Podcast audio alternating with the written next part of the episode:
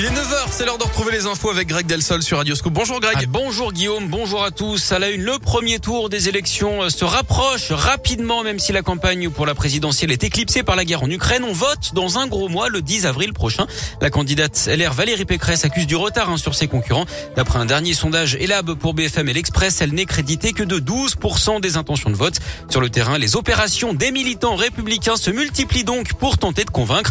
Pour Radio Scoop, Anthony Perel a suivi une équipe mobilisée un soir. 18h30, les jeunes républicains et leurs homologues de l'UDI se rassemblent avant leur opération de collage. Emeris, 21 ans, est un habitué des actions de soutien à la candidate LR. Valérie Pécresse ne déplaît pas forcément. Je pense qu'elle incarne une certaine forme de sagesse. Un juste milieu entre un uluberlu zémoriste qui part un petit peu dans tous les sens, une Marine Le Pen qui manque, je pense, de crédibilité, un Emmanuel Macron qui a montré toutes ses failles, et on a une Valérie Pécresse qui assume d'être de droite raisonnée. Les discussions se poursuivent pendant les préparatifs, confection de la colle, choix des affiches pro Pécresse. Fabienne préside un comité de soutien la candidate. Elle y croit dur comme fer. Nous sommes sur un ring, on va être honnête, c'est l'outsider. Mais oui, combien de fois les poids lourds ont pris une bonne raclée 20h, top départ pour l'opération collage. Allez, on arrache. C'est Thomas, militant de 24 ans, qui chapeaute l'opération. Ça attire énormément l'œil. Si les spectacles le font, c'est qu'il y a un réel impact sur la visibilité des événements. Comme on peut voir, il y a un petit QR code sur l'affiche. Ça permet en fait, quand on passe, d'avoir les actions de Valérie Pécresse. Si on est recollé ce soir ou demain, et ben on repassera dans la foulée le lendemain. Selon ces militants, une affiche reste en moyenne moins de 24 heures avant d'être arrachée.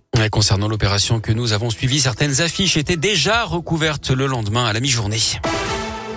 Dans l'actu local, cette enquête ouverte après la chute d'une petite fille du deuxième étage d'un immeuble du quartier des États-Unis dans le 8e arrondissement de Lyon. Ça s'est passé samedi vers midi d'après le progrès.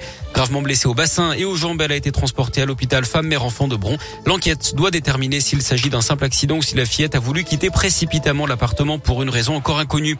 Une cagnotte lancée pour aider les sinistrés de la rue de Genasse à Lyon. Rappelez-vous, le 23 février dernier, un immeuble s'était effondré.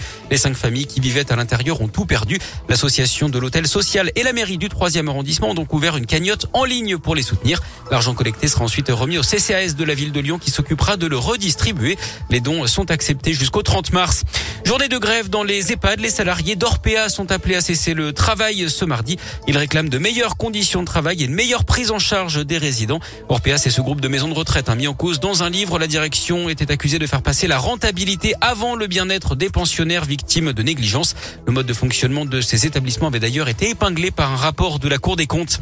La guerre en Ukraine avec de nouveaux pourparlers qui ont eu lieu hier soir. La Russie annonce la mise en place ce matin de plusieurs cessez-le-feu locaux pour permettre l'évacuation des civils via des couloirs humanitaires. Emmanuel Macron a dit qu'il ne pensait pas qu'une vraie solution puisse être négociée entre Moscou et Kiev pour mettre fin au conflit en Ukraine dans les jours et les semaines qui viennent et donc que la guerre allait continuer. Et puis la gastronomie lyonnaise a encore brillé. L'auberge, l'auberge du Pont de Collonges, restaurant Paul Bocuse a reçu le Goemio d'or Auvergne-Rhône-Alpes. Une récompense qui a été remise hier aux chefs Gilles Renard et Olivier Couvin.